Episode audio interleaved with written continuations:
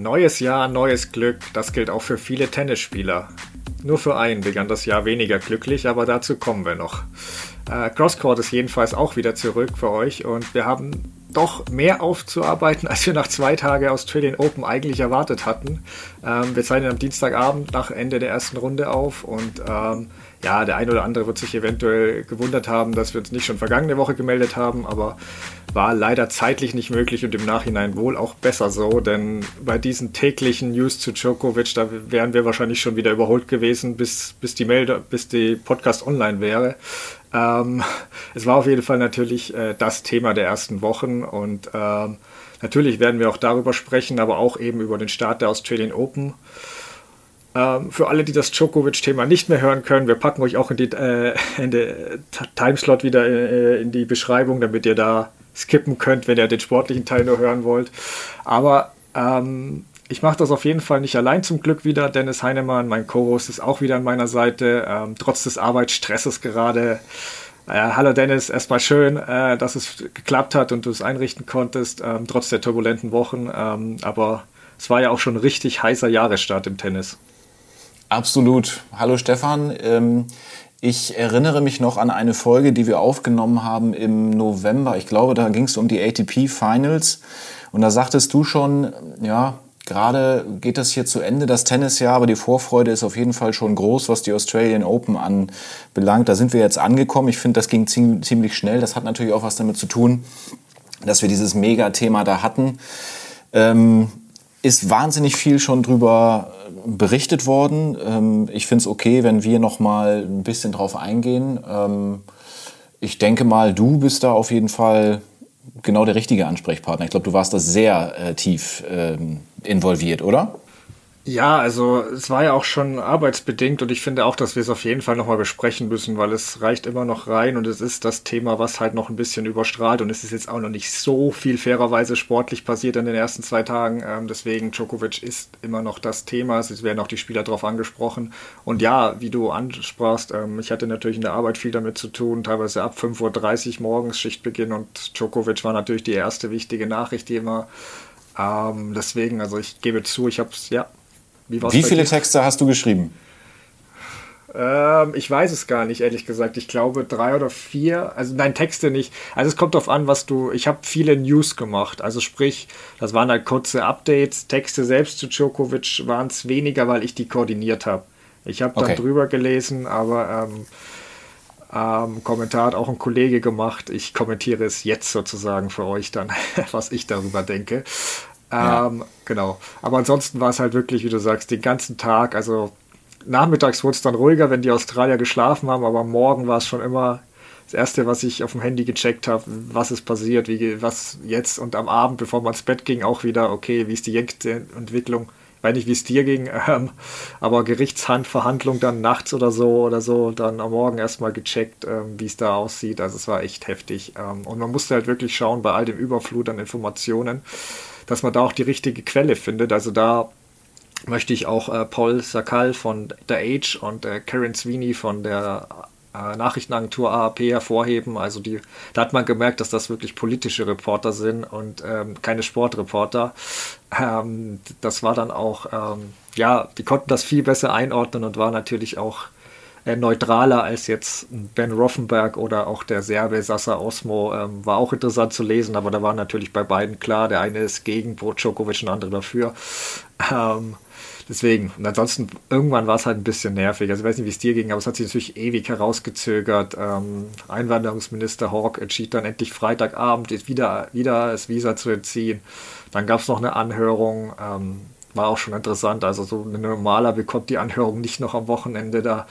Ähm, und ich weiß nicht, ob du es gesehen hast, aber Richter Kelly, der war, der hat dann, finde ich, für uns alle irgendwann gesprochen bei der, bei der Anhörung, ähm, weil die Anwälte sich nicht einigen konnte und ihm ist dann irgendwann der Kragen geplatzt und er hat dann gesagt, mit einem Blick auf die Uhr noch, ähm, so jetzt, äh, wie, es kann nicht euer Ernst sein, dass ihr euch da immer noch nicht sozusagen verständigt ja. habt, wo der hingelegt wird und ist dann aufgestanden, Pause gemacht, gegangen, ähm, erstmal, also ähm, es ist, war schon Wahnsinn. Ich weiß nicht, wie es dir da ging, aber ähm, ich habe bei der Verhandlung selbst auch, hat man gefühlt jeden vierten Satz verstanden und froh, dass dann Sweeney oder so das einen ins Deutsche übersetzt hat. Also nicht, weil es Englisch war, sondern einfach dieses juristische Jargon.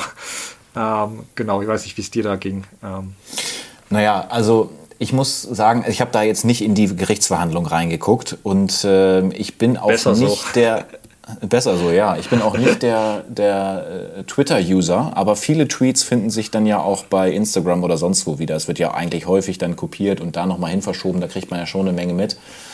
Ähm, ja, und dann wirst du ja häufig weitergeleitet auf irgendwelche Texte, zum Beispiel von dir oder von Tennisnet oder von MyTennis. Da gibt es ja die, viele Quellen. Spiegel hat was gemacht, Tagesschau, das war ja nicht nur jetzt im Sportbereich das Thema. Ja, und dann liest du dich da halt so ein bisschen rein. Aber ich muss ehrlich auch zugeben, und das, das sage ich auch so offen, irgendwann habe ich gedacht, Leute, entscheidet euch irgendwann und dann gucken wir mal. Ähm, das war, das, das hat sich einfach so lange hingezogen. Wahnsinn. Genau, dann versucht dann lasst uns jetzt mal es ein bisschen kürzer machen, beziehungsweise auf, grob auf den Fall zurückblicken ein bisschen ja, die Timeline nochmal zu skizzieren, grob, damit wir alle wirklich auf, auf den gleichen Stand sind und dann äh, alle wissen, worüber uns wir da oder was wir da so zu kritisieren haben oder auch nicht. Ähm, also am 10. November ging es erstmal los mit Tiley, der Craig Tiley, Australian Open Turnierdirektor, der an verschiedenen Stellen schrieb und sich nach einer Aus Nahmemöglichkeit für ungeimpfte Spieler erkundigte. Ähm, Staatsregierung sagte, ja, da wäre der Bundesstaat Victoria zuständig. Ähm, eine Woche später erhielt Djokovic dann sein vorläufiges Visum und dass er sich wohl Oktober oder Anfang November bemüht hat. Er hat also die Intention zu spielen, auch ohne Impfung. Es war schon in seinem Kopf. Ähm, Ende November dann hat der Gesundheitsminister äh, laut einem geleakten Brief australischem Tennisverband und Teile gesagt, dass ungeimpfte Spieler nicht ohne Quarantäne äh, rein dürfen. Also der positive Test würde nicht als Ausnahme gelten. Ähm, dem widersprach, glaube ich, wenige Tage später der vom Bundesstaat Victoria, der Health Officer. Also man sieht schon auch da schon hin und her zwischen Victoria und der Staatsregierung. Ja. Ähm, Tennis Australia schickt darauf einen Brief, ähm, dass eine positive, äh, positiver Test doch reichen würde und bis 10. Dezember ist sozusagen Frist. Ähm, war wieder ein gelegter Brief. Brief. Ähm, genau, und die, die Frist läuft am 10. Dezember ab. Das wird gleich noch wichtig. Ähm, am 14. Dezember nimmt Djokovic ja an einem Basketballspiel, also Teil ist Zuschauer zwischen Rotterdam, Belgrad und Barcelona. Abstand, Masken, ja, mangelhaft bestenfalls. Ähm, Genau, danach werden überraschenderweise einige, einige positiv getestet. Ähm, Djokovic schreibt ja später oder erklärt später, dass er sich deshalb auch testen ließ danach. Ähm, er ist an dem Tag auch fleißig, besucht danach noch eine Podiumsdiskussion der Post, die ihm eine Briefmarke gewidmet hat. Ähm, und Djokovic macht aber eben am 16. Dezember einen Schnelltest, weil, wie gesagt, die positiven Tests da kamen von anderen. Und ähm, Schnelltest ist negativ, er macht trotzdem PCR-Test zur Sicherheit und Vorsicht laut seinem Statement. Ähm, genau, ist an dem Tag aber auch noch bei Events, weil er ja glaubt, negativ zu sein. Genau. Das Ergebnis des PCR-Testes positive kommt dann schon am 16. Dezember um 20 Uhr. Djokovic kriegt es wohl nicht sofort, aber das Ergebnis. Ähm, genau, er sagt dann auch, am 17. Dezember ist ja dieses Tennis-Event in Belgrad mit Kindern. Ja. Laut seinem Statement hätte er da nichts gewusst davon, dass, das, dass er positiv ist und noch einen Schnelltest gemacht, der negativ war. Es gibt dann auf dem Event zahlreiche Bilder mit, mit Kindern ohne Maske, ohne Abstand. Ähm, nach dem Event wäre Djokovic dann informiert worden, ähm, dass, äh, dass er positiv ist. Ähm, da frage ich mich, wurde das den Kindern dann auch mitgeteilt? Weil da kriegt man irgendwie nichts mit. Ja, am 18. Dezember, das, da wird es dann richtig interessant. Ähm, Djokovic weiß also, dass er Corona hat, dass er positiv ist, entscheidet sich trotzdem zum Interview mit L'Equipe zu gehen. Laut eigener Aussage, um den Journalisten nicht hängen zu lassen. Entschuldigung, wenn ich da lachen muss, aber das wäre das erste Mal, dass ein Sportler äh, wegen dem Journalisten sowas äh, da wirklich sagt, ja, nee, für einen Journalisten, den kann ich auf ja. keinen Fall hängen lassen. Also das wäre ja. wirklich das erste Mal. Ähm, er widerspricht damit auch seiner Mutter, die ja behauptet hat, Djokovic wäre, nachdem er es erfahren hatte, sofort in Isolation gegangen, also umgehend. Ähm, ja offenbar nicht. Ähm, beim Interview muss man aber dazu sagen, er trägt eine Maske, nimmt sie auch nicht ab. Ähm, beim Interview, aber beim Fotoshooting dann schon, da ist er relativ allein, schreit dann aber auf Wunsch. Weiß ich nicht, ob für den Fotograf finde ich das auch nicht so toll, aber gut. Ähm, und es wurde den Journalisten und Fotografen nichts davon gesagt, weder davor noch danach, dass Djokovic positiv getestet worden war. Ähm, und am 22. Dezember wird Djokovic dann negativ getestet, laut seinen Angaben. Kurz darauf bestätigt eben Public of Health of Serbia Institute, dass er Antikörper hat und regeneriert ist, was eben seine Anreise und alles erst ermöglicht. Und äh, eine CNN-Anfrage, ob die Antikörper vielleicht von Novaks erster Infektion aus dem äh, Juni 2020 stammen könnten, blieb äh, wohl ohne Antwort. Das jetzt nur mal zum ersten Teil, bevor wir dann zu dem Reisedebakel kommen. Was denkst du erstmal, wenn du die Timeline hörst, ähm, ohne jetzt irgendwie sein Verhalten zu bewerten, nur mal die Timeline und der Wunsch, die Australian Open zu spielen. Alles sinnvoll für dich oder hast du da irgendwie so ein paar Fragen? Ja, mir ist gerade dabei aufgefallen, ähm, ich habe es natürlich alles schon mal gehört, aber wahrscheinlich noch nicht so äh, kompakt. Und dann denkt man hier und da, wenn du das so erzählst, ach ja, stimmt, das war ja so und das war an dem Tag und das war an dem Tag. Das kann man sich ja gar nicht so richtig, so richtig merken. Ich meine, du machst ja natürlich auch deine Notizen und ich weiß nicht, ob du das alles komplett im, im Kopf hast. Äh, der Gedanke, den ich gerade hatte, der war, wir haben natürlich die Situation, Djokovic möchte spielen und Tennis Australia, also Craig Tiley, möchte natürlich auch, dass er kommt. Und beide verhalten sich so, naja, ähm, behalten Dinge für sich, äh, geben Sachen erst später zu. Also Djokovic, äh, der dann ja auch später dann noch gesagt hat, als es dann darum ging, mit den, mit den, ähm, als er den Reisebogen ausgefüllt hat, dass er nicht ähm, verreist ist. Dabei war er in einem anderen Land. Das kam dann ja auch noch raus und ja, auch dieses erste Statement, diese geleakte Briefe, die du angesprochen hast, dann gab es wieder einen anderen Schriftverkehr, also diese, diese lange Geheimhaltung und dass man nicht von Anfang an mit offenen Karten gespielt hat, das spricht ja dafür, dass man das schon für sich irgendwie so hinkriegen wollte und das gehofft hat. Und dann, glaube ich, ein bisschen äh, ja, negativ überrascht war, dass es doch nicht so gut gelaufen ist. Ja, ja nee, sehe ich ähnlich, was ich mich bei der Timeline eben auch frage. Wir gehen jetzt mal davon aus, der positive Test und so entspricht alles der Wahrheit. Ähm, wir wissen ja, dass das Testergebnis beim Abruf wechselte anfangs. Ähm, das war auch verrückt ja, Unstimmigkeiten zu der ID gab es ja auch. Da gab es ja auch Spiegelreport. Ähm, wie gesagt, ist nicht alles aufgeklärt, kann auch, wie technisch ist, da will ich jetzt gar nicht zu viel reininterpretieren, aber ich frage mich halt, was war sein Plan, wenn jetzt nicht dieser positive Test gekommen wäre? Ich weiß, äh, Pospisil, sein Buddy, behauptet ja, er wäre dann einfach nicht angereist, aber ganz ehrlich, die, die haben sich Monate bemüht, dass er da spielen kann, Tylee. Also ich kann mir das alles nicht vorstellen, dass er dann einfach gesagt, äh, dass, dass deswegen, also ich mit der Impfung wäre es ja auch nicht mehr aufgegangen zu dem Zeitpunkt. Also nach all dem monatelangen Vorbereiten kann ich mir einfach nicht vorstellen, dass er dann Teile gesagt hätte, ja nett, dass du dich für mich den Hintern aufgerissen hast, aber ich habe es mir jetzt doch überlegt, ich verzichte. Und ich, ich kritisiere das nicht mal. Ich hätte das, hätte ich sogar, ja, sagen wir, bemerkenswert gefunden, wenn er damit ein Zeichen hätte senden wollen nach Australien in die Welt. Guckt, äh, wenn ihr sowas macht mit den Regeln, dann ja, bin ich nicht dafür, das finde ich nicht gut. Daher wäre er meiner Meinung nach besser rausgekommen und hätte eventuell auch was für andere Leute bewirken können, die vielleicht die Regeln in Australien für übertrieben halten.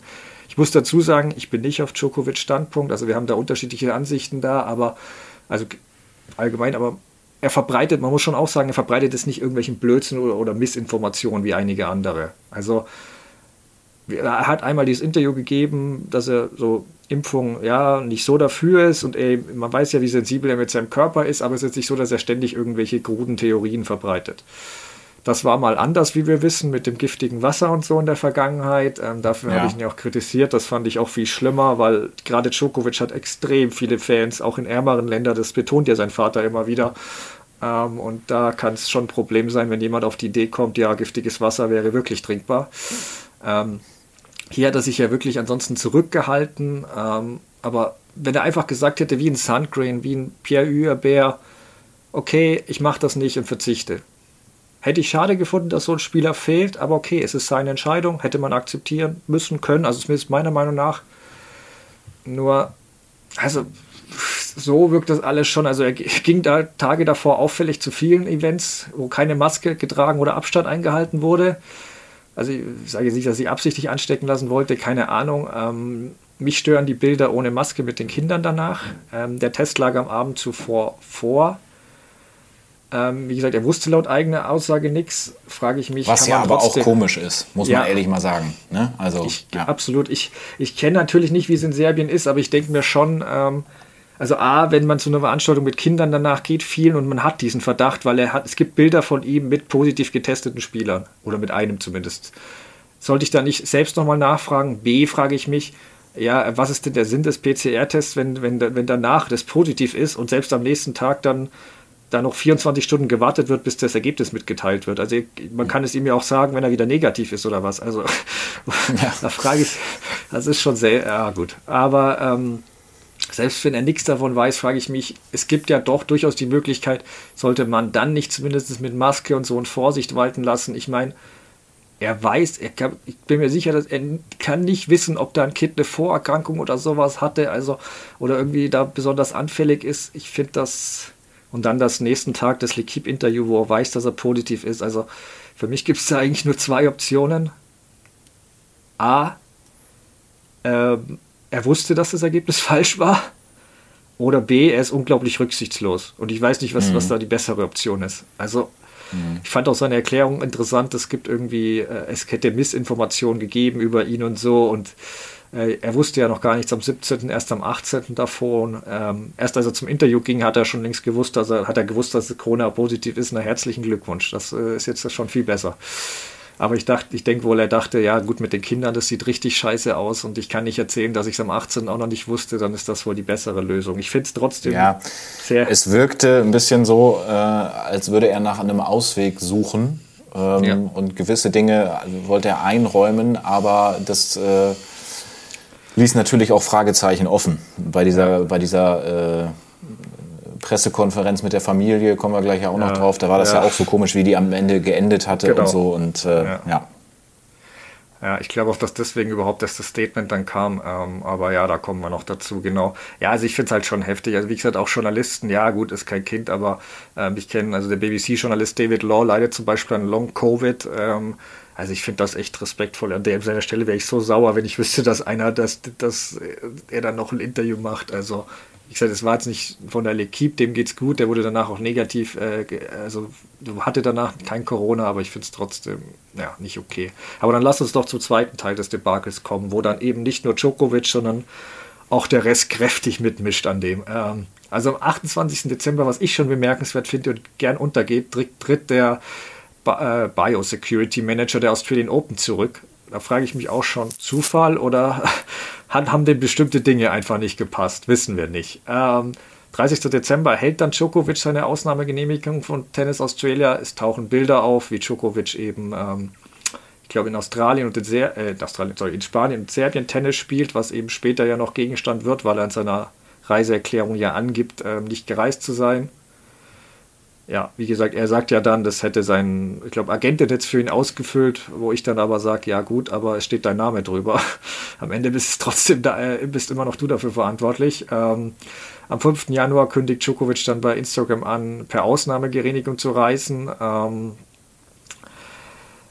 genau, Greg Tiley erklärt, dass irgendwie 26 von 300 versucht Turnierbeteiligten es versuchten und äh, von 3000 irgendwie und, und, eine Handvoll bekam die Ausnahmegenehmigung. Ähm, und ähm, es kommt halt dann zu diesem Proteststurm, nachdem bekannt wird, dass er die Ausnahmegenehmigung kriegt was ich ja von ihm schon mal nicht so clever fand. Er, aber ich weiß nicht, ob er es unbedingt nochmal allen zeigen wollte, dass er es trotzdem ohne Impfung geschafft hat. Ich weiß es nicht, aber ob er das nicht einfach hätte, einfach nichts machen und einfach einreißen. Weil so kommt natürlich dieser Sturm auf, dieser Proteststurm, es kriegt Australien mit und während er in der Luft ist, Djokovic, geht es ja richtig los. Dann kommen die Stimmen, Australiens Politiker erkennen, hm, da bietet sich aber eine Chance im Wahlkampf. Und dann geht es plötzlich los. Ähm, genau, er landet Visa wird gecancelt, Dokumente seien nicht ausreichend, muss ins Abschiebehotel. Äh, Premierminister Morrison bestätigt eben den Hans Brief an Tennis Australia, dass ähm, eine positive äh, Corona-Test zuletzt nicht genug wäre. Es gibt diese äh, PK äh, oder ja, die Djokovic da, aber nicht diese Gaga-PK später, sondern erstmal Djokovic Vater sagt ja da diese andere sensationelle Aussage, äh, Jesus wurde gekreuzigt ja. Ihm wurde alles angetan und er ertrug es und er lebt immer noch unter uns. Jetzt versuchen sie Novak auf die gleiche Weise zu kreuzigen und ihm alles anzutauen. Ja, okay. Am 8. Januar muss dann die tschechische Doppelspielerin ähm, Vorakova ähm, wird dann auch ins Abschiedshotel, Abschiebehotel gebracht. Die war eine Woche zuvor schon erfolgreich äh, nach Melbourne eingereist, gleiche, gleiche Ausnahmegenehmigung, hatte ein bisschen mehr Dokumente wohl vorliegen, muss einen Tag später Australien verlassen, weil sie hat natürlich nicht die finanziellen Mittel für die Anwälte wie Djokovic. Genau, Djokovic siegt derweil oder kurz darauf vor Gericht. Im Endeffekt wegen eines formalen Fehlers, weil sie ihm einfach zu wenig Zeit gegeben haben, um da noch irgendwie ja, Gründe, Stellung, irgendwie Hilfe einzuholen. Ich glaube, um 48 Minuten ging es dann am Ende. Genau, und dann kommen die nächsten Tagen immer wieder Neuigkeiten. Ja, diese falschen Angaben beim Reiseformular, wechselndes Testergebnis, vieles wird untersucht. Djokovic-Anwälte bringen neue Be Beweise. Ähm, genau, er gibt den Instagram-Post, äh, wo er seinen Fehler zugibt, beziehungsweise den Agenten für die eine Falschangabe verantwortlich macht. Ähm, und dann kommt der Australian Open Draw. Es ist immer noch keine Entscheidung da. Also es ist wirklich verrückt. Ähm, und genau, und dann erzieht Hawk eben am Freitag, also der Einwanderungsminister, Einwanderungsminister Hawk entzieht Djokovic wieder das Visum. Aus Gründen des öffentlichen Interesses, also das hat ja Djokovic-Anwältin auch kritisiert, ist plötzlich was völlig anderes. Ähm, was auch schwer zu widerlegen ist. Ähm, genau, Anwälte legen erneut Einspruch ein, Verhandlung wird dann netterweise am Wochenende sogar noch geführt. Genau, Djokovic muss derweil wieder ins Abschiebehotel. Also es war auch Vorbereitung, wäre das so oder so interessant geworden, wie er das äh, gemacht hätte. Und am Sonntag, 16. Januar, verliert er dann vor Gericht und muss Australien verlassen. So, was sagst du zu dem ganzen Theater? Wer hat da Über Schuld? Ja. ja, überleg mal, ähm, das war jetzt eine Zusammenfassung. Ja. Das war jetzt eine Zusammenfassung, die wahrscheinlich immer noch äh, einige Fragen äh, offen lässt, aber das zeigt nochmal, was das für ein riesiges äh, Thema gewesen ist und wahrscheinlich auch noch bleiben wird. Ja, was sage ich dazu? Ähm, Djokovic trägt natürlich nicht die komplette Schuld alleine. Ich meine, wenn er erstmal die Ausnahmegenehmigung bekommt, dann hat er sie erstmal in der Hand. So. Ähm, aber trotzdem, es bleibt dieser Eindruck, dass da äh, ein bisschen gemauschelt wurde, dass da Dinge zu spät zugegeben worden sind. Und am Ende muss man natürlich sagen, spielt er nicht in einem Land, äh, das den härtesten Lockdown aller Zeiten oder überhaupt gehabt hat. Ähm, er profitiert ja davon, dass äh, dass das Turnier überhaupt stattfindet. Also er profitiert von den Leuten, die sich impfen lassen. Wenn die das nicht getan hätten, die ganzen, dann wäre das Turnier gar nicht möglich. Also auf deren Rücken möchte er das als Ungeimpfter quasi äh, austragen. Und ich muss ganz ehrlich sagen, ähm, aus meiner Sicht, ich bin ja jetzt hier auch gerade, hatte ich am Anfang gar nicht gesagt, in München und darf die Australian Open kommentieren für Eurosport. Am Anfang habe ich gedacht, hm, schade irgendwie, wenn die Nummer eins der Welt nicht dabei ist. Ähm, aber es ist dann doch jetzt so mit so ein bisschen Abstand, finde ich, es ist schon richtig. Also es ist schon vernünftig, dass er da jetzt nochmal den Riegel vorgeschoben bekommen hat, ist meine Meinung. Ja. Ja, also ich wird jetzt versprochen, glaube ich, der letzte längere Monolog, aber bis ich allen die Schuld zugewiesen habe, ähm, es ist ja wirklich hier. Also ich versuche mal ein Bild zu malen, wie ich das sehe. Djokovic ist bzw. war so ein bisschen der Auftraggeber eines windigen Projekts. Craig Tiley war dann der, der Architekt sozusagen des Ganzen. Der wurde beauftragt, hat hin und her verhandelt, hat den Plan entworfen für das Schlupfloch. Ähm, wäre vermutlich auch aufgegangen, wenn es nicht zwei Bauingenieure gegeben hätte. Tennis, also ähm, die Regierung von Victoria und die australische äh, Regierung selbst, die gegeneinander gearbeitet hätten. Ähm, dazu kam dann noch der äußere Einfluss, Proteste, weltweite Aufmerksamkeit und das hat das Ganze schon sehr ins Wackeln gebracht und äh, eigentlich war das Ding schon im Prinzip, wenn wir unser Haus vorstellen, nicht bewohnbar. Ähm, leider haben dann sowohl der Auftragsteller Djokovic als auch die australische, australische Regierung, die diese Baumängel kritisiert hat, haben beide nicht losgelassen und immer weiter gerüttelt, bis das ganze Konstrukt zusammengebrochen ist und alle begraben hat. Also so sehe ich das.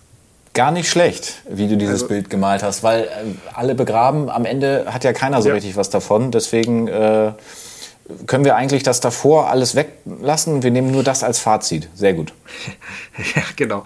Nein, im Ernst, es gibt halt nur Verlierer. Also Djokovic, ja. Greg Tiley, Tennis Australia, die australische Regierung, Victoria, alle haben Schaden genommen. Ähm, ich bin auch nicht wütend auf Djokovic, eher ein bisschen enttäuscht. Also ich war nicht immer so Federer Nadal gut, Djokovic böse. Ich fand seine Parodien früher lustig von Djokovic. Es gab Matches der Big Three, nicht alle, aber manchmal, wo ich auch mal ihm die Daumen drückte, weil ich sein Spiel einfach ganz cool fand. Aber was er so in der Pandemiezeit so anstellte, auch mit dem Wasser und so, ist schon. Äh, es ist unumstritten, dass er auch viel Gutes tut. Das habe ich ja auch schon öfter angesprochen. Er setzt sich für andere Spieler ein, womöglich sogar mehr als Federer und Nadal. Das behaupten zumindest immer wieder einige. Er spendet viel. Aber das war jetzt wahnsinnig egoistisch schon wieder. Also was du schon gesagt hast, die Australier haben so viel durchgemacht. Längster Lockdown der Welt in Melbourne. Und das war irgendwie, ich weiß auch nicht, also die anderen Spieler konnten ihren Spielplan ewig nicht kennen. Ähm, sein Kampf hat alles überschattet. Ähm, es ging nur um ihn. Was er gemacht hat, hat ja niemand anders geholfen. Das ging ja nur, weil er Novak Djokovic ist. Es kann ja niemand anders diese Mittel machen, um da anzukämpfen und so. Und er hilft damit echt niemanden, weil er nur versucht, für sich ein Schlupfloch zu finden, damit er Geschichte schreiben kann. Und ähm, die Ausnahmegenehmigung ist halt für Leute, die sich nicht impfen lassen können, aus gesundheitlichen Gründen. Nicht für topfitte Sportler, die keinen Bock darauf haben. Ja. Nochmal, ich, also ich kann akzeptieren, wenn er mit den australischen Gegebenheiten nicht einverstanden ist, aber dann bleib daheim, kritisier das, sorg mit deiner Stimme dafür Aufsehen. Es wird ja durchaus durch die Medien gehen, wenn Djokovic fehlt und sagt, nö, das ist sowas, guckt mal, was ihr da macht. Aber hier so ein Theater zu veranstalten, während halt andere Australier auch im Lockdown sind und bei der Einreise aus ähnlichen Gründen äh, abgewiesen werden und nicht äh, sich da komplett durchklagen können, finde ich halt egoistisch. Aber ähm, um das nochmal kurz, also natürlich ist Djokovic nur zum Teil schuld, gerade am Schluss. Ähm, diese Wischiwaschi-Regeln, da haben eben Schlupflöchler möglich gemacht. Ähm, ist im Endeffekt auch fast schon bizarr, finde ich. Ähm, die Ausnahmeregel gab es wegen Djokovic, also unumstritten. Also Tylee sagte, das äh, hatte ja geschrieben, dass ein Fehlen der Ungeimpften im Turnier schaden würde, ohne Namen zu nennen. Aber sorry, er hat es nicht wegen Vorakova oder Tennis Sandcrane gemacht. Also 97 Prozent ist inzwischen geimpft bei der ATP von den Top 100. Ähm, und da bin ich eben auch ein bisschen enttäuscht von Tylee. Also guter Turnierdirektor, der hat das Turnier groß gemacht. Ähm, Rebranding als Happy Slam. Ähm, Spieler kommen gerne hin mich störte manchmal immer, dass er immer behauptet hat, ja, Serena Williams bin ich im Austausch und Federer bin ich im Austausch, die kommen, das hat er schon immer in den Jahren gemacht und alle Tennisfans mhm. wussten, dass es nicht so ist, aber er wollte halt alles für das Turnier tun, dass sich Tickets gekauft werden.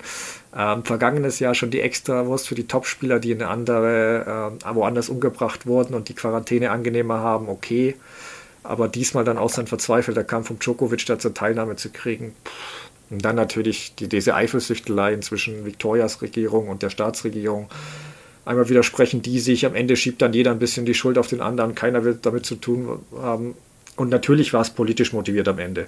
Also gar keine Diskussion. Also ich verstehe auch, dass Djokovic dann dachte, er kommt rein, wo das Visum erhalten hat. Also das war dann wirklich auch ähm, ja, also ich wäre einfach für die strikte Einhaltung gewesen, wie sie es am Anfang gesagt haben und nicht dieses, dieses Ja, irgendwie doch und Schlupfloch und dann wäre das nie passiert, dann wäre auch nie rausgekommen, was Djokovic da gemacht hat äh, in Serbien. Ähm, ist ja alles nur rausgekommen wegen, wegen, wegen diesem Drama da. Ähm, genau, und als ja. Djokovic, ja. Und ich muss auch sagen, dieser Formfehler da, ne, weswegen das zuerst ja. gekippt ist, das ist natürlich auch ein Ding. Ähm, das darf natürlich eigentlich auch nicht passieren. Dann hätten wir auch schon früher irgendwie die Klarheit gehabt. Das wird dann ja nochmal um weiß nicht, drei, vier Tage verschoben oder so. Ja, ja mindestens, genau. Nee, aber ich sag, ähm, also es war natürlich so, als Djokovic diesen Post abgesetzt hat und dann die Proteste da losgingen, dann haben, hat natürlich Morrison so gesehen, dass er jetzt im Wahlkampf ein bisschen Punkte sammeln können. Ähm, also es war natürlich politisch motiviert. Ähm, habe ich gar keine Zweifel, dass der Djokovic am Ende seine Popularität in dem Punkt auch zum Verhängnis wurde, aber nur Mitleid braucht man da, glaube ich, nicht viel haben, weil sie hat ihm die ganze Sache auch erst ermöglicht durch seine Privilegien. Ähm, Tylees Kampf da für ihn. Trotzdem war natürlich da nicht alles so sauber und und am Ende die Entscheidung von Hawk, wie gesagt, hatte ich erwähnt, aus Gründen des öffentlichen Interesses. Also ja, die war halt clever gewählt, sagen wir es so. Also ähm, kurz darauf kamen dann auch diese, diese Proteste, die dann für Djokovic gerufen haben von so Impfgegnern, was ihm halt auch null, null geholfen hat. Ähm, aber du konntest es auch nicht widerlegen. Also da hat einer halt die Power und das entschieden, aber du kannst, das ist halt ein Grund gewesen, da kannst du nicht widerlegen, dass es so oder nicht so ist. Ähm, bisschen Schuld eben, um da den Bogen zu schlagen, sehe ich aber auch bei Djokovic Familie. Ähm, sein Vater hilft ihm da echt wenig mit seinem Jesus-Vergleich und äh, Einzelkämpfer für die freie Welt und was weiß ich noch. Ähm, hat er auch da nach dem ersten Mal, nachdem er das vor Gericht gewonnen hat, das erste Mal hat er da Gerüchte gestreut mit Novaks Bruder, dass Novak wieder festgesetzt wurde ähm, was ja falsch war, aber darauf gab es dann auch um das Auto diese Flaschenwürfe und der eine springt aufs Auto. Also Dann diese Gaga-PK, die du angesprochen hast, da dachte ich zwischendurch, ist das jetzt Satire? Also alle Pokale, die, die Büste, ähm, serbische Volkslieder wurden gesungen und dann ähm, nach Antworten wurde, weiß nicht, von der Presse offenbar von Serbisch, ich weiß nicht, auf jeden Fall wurde immer wieder applaudiert. Also und dann die erste kritische Frage und es wird direkt abgebrochen. Genau, sofort vorbei. Ja. ja, also genau. Und ansonsten angeblich wurde noch die Queen um die Hilfe gebeten, also hat der Vater angeblich. Also man muss inzwischen auch gucken, was wirklich von ihm kommt. Ähm, also ich weiß nicht, NBA-Fans kennen vielleicht Lava Ball, äh, Lava Ball, ähm, da, das erinnert mich so ein bisschen an den, der, der Vater von den Ball-Brüdern. Ähm, ist auch so ein bisschen, also da kommen nur verrückte Aussagen. Wobei kann Djokovic was für die Sünden des Vaters vermutlich nicht. Ich weiß nicht, wie siehst du das? Aber er macht ihm das Leben halt schwierig, finde ich. Ja, also auch das, ich, das hängt alles, das hängt alles miteinander zusammen. Das ist ja dieser Gesamteindruck, den wir dann am Ende haben. Also äh, diese, diese Bilder der Pressekonferenz, ähm, diese Jesus-Vergleiche und so, das, das, daran wird man sich später auch noch erinnern. Das ist jetzt ja nicht nur die Tatsache, dass Djokovic ungeimpft da einreisen wollte, sondern ähm, man wird immer diese Bilder dann da so im Auge behalten und ja, deswegen wird er damit wahrscheinlich noch sehr lange zu tun haben, denke ich mal. Ja.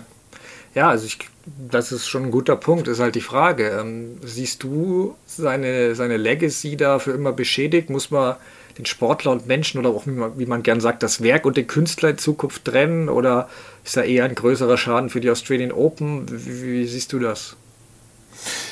Naja, er war immer schon so ein, ich will jetzt gar nicht unbedingt sagen, so Egoist egoistisch, aber so egozentrisch vielleicht, dass sich die Dinge um ihn drehen und die, die, die Jagd nach Rekorden, dieser unbedingte Wille, das ist ja auch, das ist ja auch alles okay, aber ähm, gerade nachdem er da diese Unterstützung erfahren hat im letzten Jahr bei den, äh, bei den US Open, die er sich immer gewünscht hat, war er jetzt eigentlich auf einem guten Weg, hat sich mit vielen Leuten so gefühlt zumindest versöhnt. Alle waren ein bisschen traurig, dass es nicht gepackt hat und so, hätten ihm vielleicht Leute schon gegönnt. Und jetzt kriegt er da nochmal so eine richtige Macke, also eine richtige Kerbe. Ich glaube, so kann man das eigentlich sagen, äh, weil du gerade gefragt hast, ob für immer beschädigt. Ja, man wird es nicht vergessen. Also das, ja, das, es, wird, es wird nachhallen. Äh, ich meine, äh, auch, auch sportlich ist ja die Frage, wie es weitergeht. Roland Garros hat sich ja schon geäußert, jetzt, dass sie keine ungeimpften Spieler spielen lassen werden und so. Ja, ich bin gespannt, was das jetzt für ihn persönlich bedeutet. Ja, also sehe ich, sehe ich Kerbe, finde ich gut. Ähm, auf jeden Fall, es hat Einfluss. Ähm, du hast die US Open schon wunderbar angesprochen, ähm, wo er so gerührt war, dass plötzlich äh, doch die Zuneigung ihm zugeflogen ist. Ich behaupte auch wegen, wegen dem historischen Moments und weil er mal Schwäche gezeigt hat. Ähm, ansonsten hat er natürlich schon immer polarisiert, aber es gab trotzdem noch Menschen, die zumindest nicht ganz so die Hardcore-Fans, Tennis-Fans, die vielleicht ihn auch noch neutral gesehen haben. Damit ist es jetzt endgültig vorbei auch Nicht-Tennis-Fans haben jetzt eine Meinung zu Djokovic. Ähm, und ich würde mal behaupten, mehr als die Hälfte ist negativ.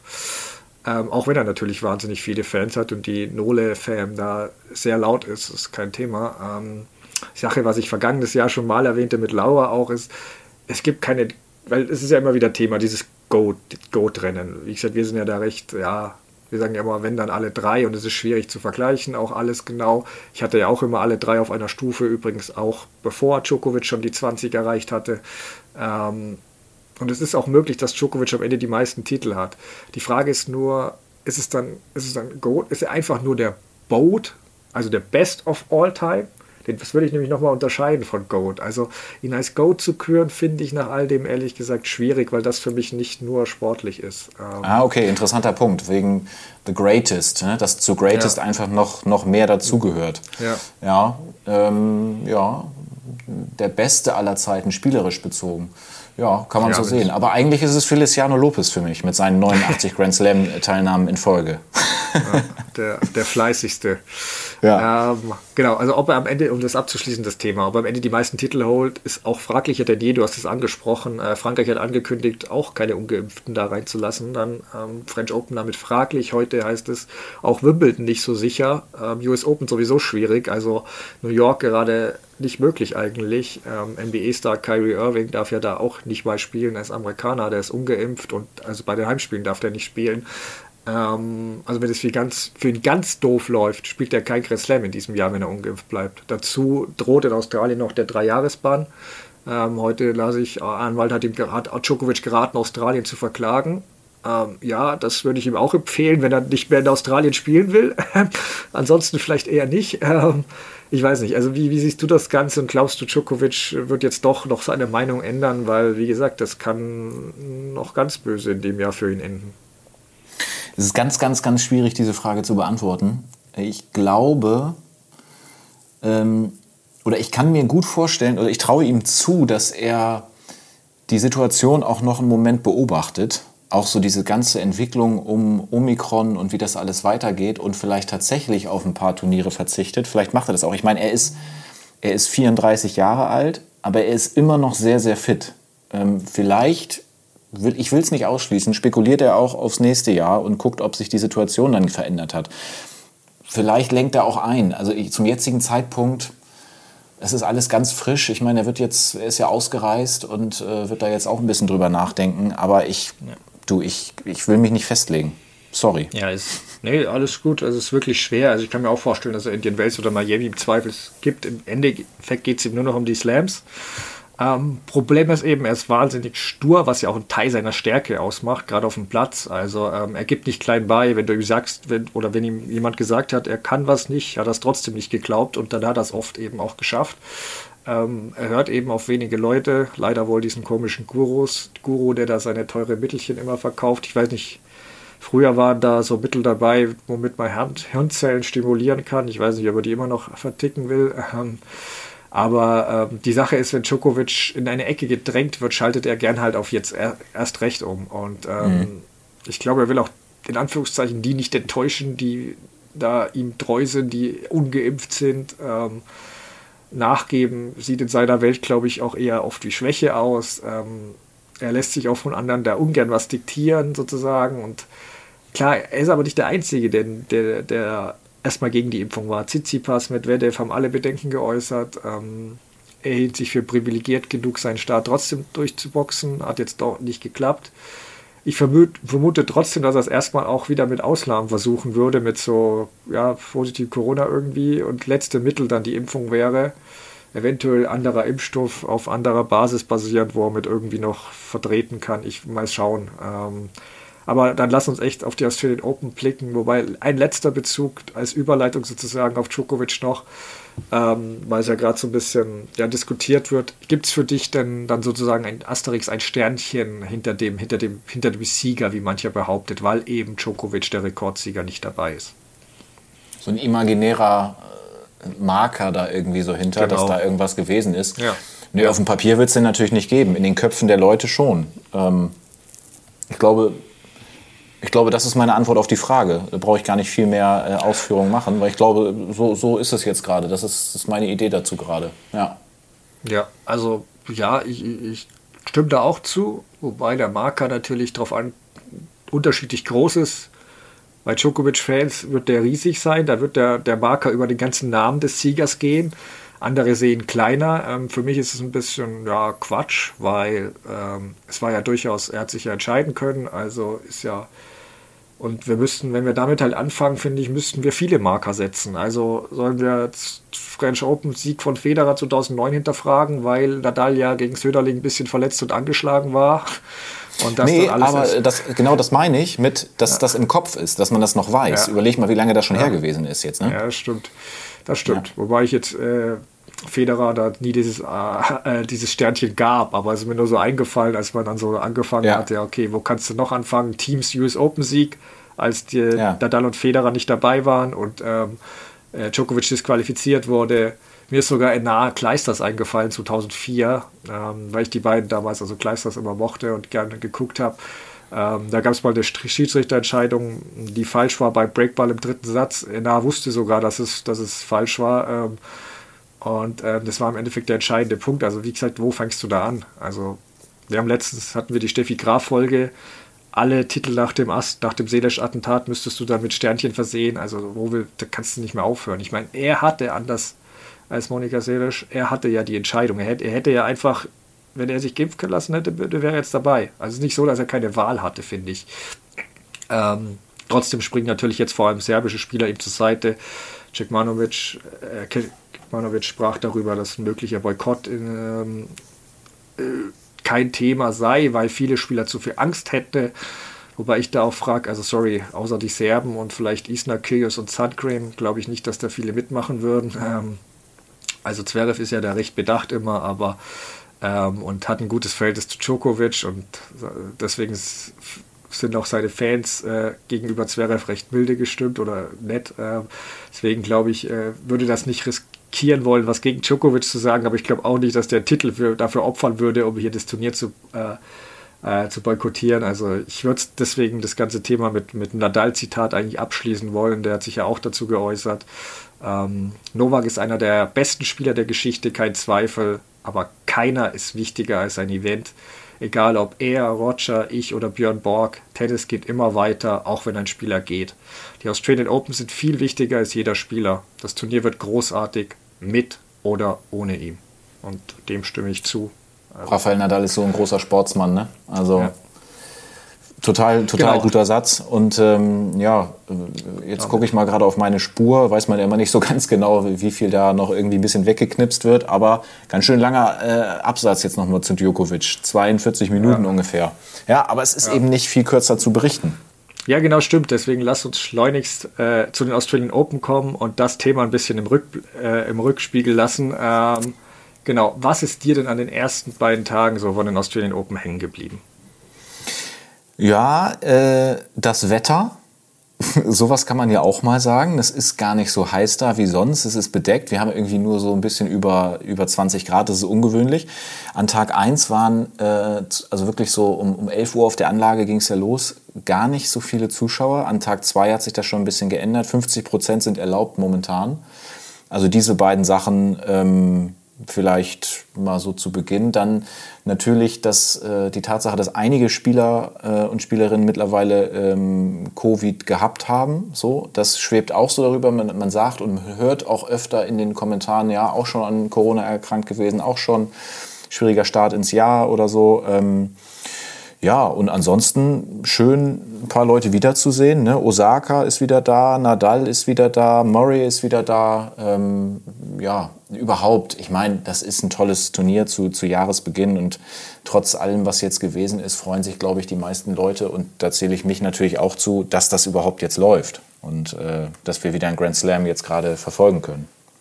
Ja, also wir haben uns nicht abgesprochen, aber du hast echt schon viel gesagt, was ich auch äh, gesagt hätte. Unter anderem auch das Wetter, die Bedingungen. Also da wird, wird sich mancher wundern, was reden die da über das Wetter. Aber es ist natürlich schon auffällig. Also abends waren es, glaube ich, noch 18 Grad. Also man, und das hat schon Aus, äh, ein, äh, Einfluss auf die Bedingungen dort. Ähm, also auf die, wie schnell der Court ist, wie springen die Bälle ab. Und das ist schon sehr wichtig. Also gerade auch für Spieler wie Nadal ähm, ist das ganz entscheidend, wie das Wetter wird. Also zum Wochenende hin wird es zum Beispiel 33 Grad. Ähm, da wird es dann wieder deutlich wärmer. Heute war es extrem windig. Dimitrov sprach von einer der schwersten Bedingungen überhaupt, unter denen er gespielt hat. Ähm, Kohlschreiber meinte heute, aber die Bälle würden sehr gut abspringen, was natürlich einem Nadal sehr gefallen dürfte. Dann, mhm. das würde seine Chancen auf jeden Fall erhöhen. Ansonsten wirklich ein bisschen so kuriose Sachen. Also da war mal das gestern das am Montag das Durchfalldrama um Berettina, Berettini, sorry. Ähm, Timeout erst medizinisches, wo man nicht wusste, was ist los. Dann später zwei weitere Toilettenpausen, quälte sich zum Viersatzsieg äh, gegen Nakashima. Und dann hat er sich ähm, auf der Kameralinse danach unterschrieben, äh, Grazie, äh, jetzt habe ich vergessen, wie dieses Mittel heißt, auf jeden Fall ein Durchfallmittel. Äh, Imodium, ich habe es kommentiert, das genau. Spiel. Ja, es war ganz kurios, ja. weil man lange Zeit nicht wusste, was ja. hat er denn jetzt? Ist es eine. Er war ja auch äh, verletzt noch bei den ATP Finals. Ähm, ganz am Ende hat er es dann aufgelöst, ja. Genau, genau. Also das fand ich schon ganz kurios. Ähm, und er ist auch, glaube ich, auch der Spieler, der sich am meisten über Djokovic ausfreuen dürfte, weil er ja im ja. vergangenen Jahr nur gegen ihn bei Grand Slams verloren hat. Also Australian Open war ja Aufgabe und French Open, Wimbledon und äh, US Open immer gegen Djokovic gescheitert. Ansonsten, ähm, Osaka hast du angesprochen, schön, dass sie zurück ist. Ähm, muss mal, falls du sie auch nochmal kommentierst, muss mal darauf achten, die hat jetzt einen neuen interessanten Tick. Sie achtet darauf, nicht äh, dieses Melbourne-Zeichen zu betreten. Mhm. Also sie springt da drüber oder so. Und als sie es einmal betreten hat, ist sie nochmal, ist ihr eingefallen, oh, das da sollte ich nicht tun, ist wieder zurückgegangen und hat es nochmal mhm. wiederholt. Also das sind auch schon so, weiß ich nicht, Nadal-Züge. Ähm, ansonsten, ähm, Carlos Alcaraz ist mir aufgefallen, den sollten wir uns mal merken. Also das ist sehr, weil da gab es ja diese Nadal-Vergleiche, wo ich noch nicht ganz so gesehen habe. Also wir haben ihn beide als, als Topspieler für den Jahr auf der Rechnung. Haben wir ja gesagt, dass das einer unserer Spieler ist, ähm, ja. wo, wir, wo wir einen Durchbruch zutrauen, richtig. Ähm, und der hat jetzt richtig an Muskeln zugelegt. Also das fällt mhm. schon auf. Der sieht jetzt wirklich fast auf wie Nadal äh, früher als, als in jungen Jahren. Ähm, also den möchte ich mir gerne mal gegen stärkere Gegner angucken. Da kann ich nur mhm. sagen, wenn der die Spritzigkeit weiter hat, Obacht. Ähm, ansonsten Korda war stark, aus der Quarantäne raus, ähm, direkt Cameron Norrie besiegt, hätte ich nicht gedacht. Ähm, aber Australien liegt den Corders eben. Also sein Vater hat ja bekanntermaßen die Australian Open gewonnen. Seine Schwestern haben beide Golf das große Golfturnier in Australien gewonnen. Also irgendwie Australien und Korda, das funktioniert einfach. Und ansonsten muss man das Turnier, finde ich, einfach lieben für die Vielseitigkeit auch wieder. Also das Turnier Tennis einfach. Ähm, also sei es jetzt bei Größe oder so, 1,60, 2,10 spielt keine Rolle, alle können gewinnen. Oder eben auch äh, Madison Brangle hat, glaube ich, mit einem Winner gegen Jastremska gewonnen. Aslan Karatsev hat 107 Fehler gemacht, also leichte, unerzwungene Fehler und hat trotzdem gewonnen. Ähm, also ist alles möglich im Tennis. Ähm, ja. Bastiaschwili, hast du kommentiert, hat 99, knapp an den 100 gescheitert. Ähm, also ähm, das war auch, äh, der ist auch viel Risiko gegangen, typisch für ihn. Ähm, äh, aber da würde ich dich eher dann trotzdem zu Murray, den Sieger, fragen. Fünfsatzsieg gegen Bastiaschwili war ein gefährlicher Gegner, ist er durchgekommen. Ähm, wie war dein Eindruck vom Match und was traust du Murray jetzt noch zu? Also es ist nicht leicht für ihn gegen Basilashvili. Ähm, vor allen Dingen ja, bei seinem Debüt, da er jetzt ja wieder ähm, sich da zurückmeldet, ähm, Basilashvili geht ja auf alles drauf, hast gerade gesagt, da ähm, auch fast 100 äh, äh, Unforced Errors sind es gewesen. War ein ganz verrücktes Spiel, weil das war wirklich Angriff gegen Verteidigung. Murray immer die ganze Zeit sehr weit hinter der Grundlinie, kann natürlich auch sehr gut passiv spielen. Und Basilashvili ja, entweder hat er getroffen oder nicht, aber da fehlte ihm dann irgendwie dann die, die Sicherheit. Naja, und ich persönlich, ich, ich mag Andy Murray, ich mag, wie er auf dem Platz die Dinge ähm, durchlebt, Emotionen nicht für sich behält. Also wenn ich jetzt ihn zum Beispiel vergleiche mit jemandem wie ähm, Kei Nishikori oder so, der immer den gleichen Gesichtsausdruck hat, dann gucke ich mir natürlich äh, sehr viel lieber ähm, Andy Murray an und die Leute haben haben sich sehr für ihn gefreut. Er war ganz froh im Siegerinterview und äh, ist in der nächsten Runde. Ähm, könnte übrigens in der dritten Runde auf Yannick Sinner treffen. Und da wird es dann, glaube ich, ähm, da könnte schon vorbei sein. Ah, schön, du hast den Draw also auch schon angeguckt von Murray, ich auch. Ähm, bin gespannt eben, wie steckt er das weg, das Fünfsatz-Match. Er hat natürlich in der vergangenen Woche auch durch das Finale ähm, sehr viel Tennis gespielt, muss man sagen. Ähm, ich hoffe, ja, dass er das gut wegsteckt. Runde 2, Taro Daniel darf man nicht unterschätzen. Ähm, Daniel trotzdem sollte er im Griff noch haben, aber dann Sinner wäre natürlich schon ein heftiger Gegner. Ich habe sogar noch weiter geguckt, nur mal so für den Hinterkopf. Ähm, Achtelfinale, ja, da habe ich jetzt nicht so wirklich gesehen, wo ich sage, Deminor könnte ihn natürlich, wenn es körperlich wird, äh, irgendwann müde machen, aber das Ich weiß, was du jetzt sagen willst, ja. ja einzige Setzte und im Viertelfinale wäre dann Tsitsipas und das fände ich natürlich super geil. Ähm, nach dem Toilettenzoff bei den US Open äh, mit Tweets danach von Murray und alles da, ein Rematch, das würde ich mir angucken. ja, ja. Genau. Ansonsten würde ich nur äh, Murrays äh, Aussagen nach dem Match ja noch zu den Fans, also jeder, der es gesehen hat, ähm, die machen gerade immer so einen bestimmten Ruf. Ich erkläre es gleich. Also er hat erstmal gesagt, ich dachte, sie buhen mich aus. Dann merke ich, sie machten den Sound von Ronaldo nach, wenn er trifft. Es war wahnsinnig irritierend. Im Encore-Interview sprach er auch von Painful Stuff. Ähm, ich weiß nicht, kannst du das Geräusch nachmachen oder? Nee, und das ist ganz interessant, was du gerade sagst, ja. äh, denn wir haben uns ähm, im Kommentar auch gefragt, äh, was das ist und haben auch sogar gesagt, hier wird jetzt gerade irgendjemand ausgebuht und wussten das gar nicht so richtig einzuordnen ähm, und haben dann nur gesagt, dass es ähm, keiner von beiden verdient hat.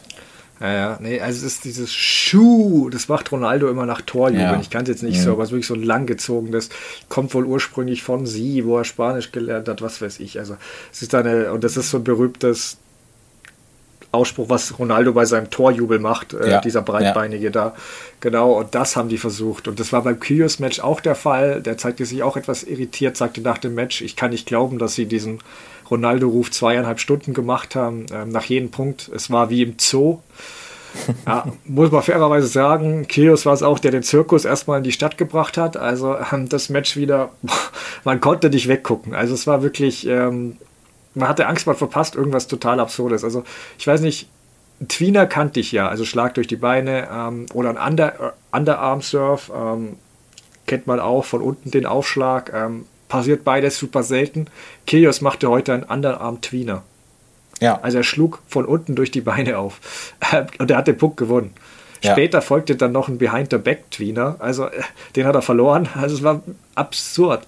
Zwischendurch lacht er sich mit seinem Gegner kaputt über was, ähm, hat einen Schlag durch die Beine, einfach während Ballwechsel mal eingestreut. Ähm, und nebenbei aber das Spiel noch dominiert. Alles nachdem mhm. er jetzt vor kurzem erst Corona hatte. Also es ist wirklich unfassbar. Der Ausschlag, auch wenn man den anguckt, manchmal äh, teilweise ist er nicht spielbar, Kyrgios. Also dieses Talent, das der hat, das ist immer wieder.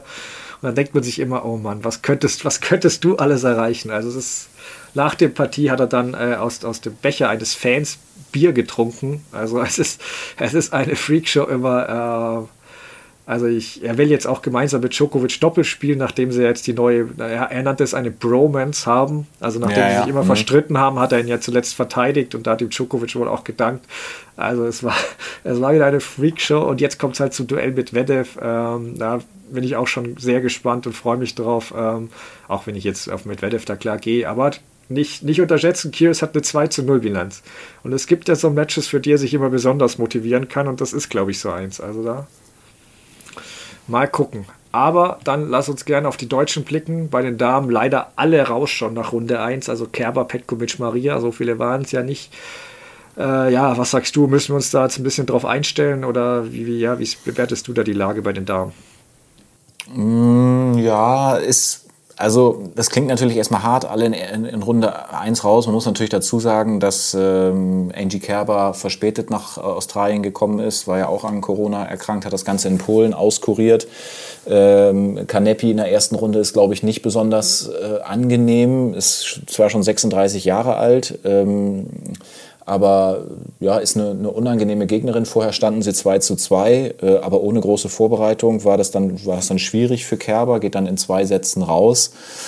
Ähm, ja, fehlte ihr wahrscheinlich auch einfach ein bisschen die, die, die, Matchpraxis, kann man glaube ich so sagen. Und Petkovic, naja gut, gegen Krejcikova an Nummer 4 gesetzt, hartes Los. Ähm, die hat gut gespielt. Da war Petkovic dann am Ende, glaube ich, sehr enttäuscht. Ähm, Gut, bei ihr weiß man auch immer nicht, ne? sind es vielleicht die letzten Australian Open? Ähm, ich fand ihre Reaktion schon so, dass sie wirklich sehr, sehr enttäuscht war. Aber ähm, ich glaube, sie muss sich da gar nicht keinen großen Vorwurf machen.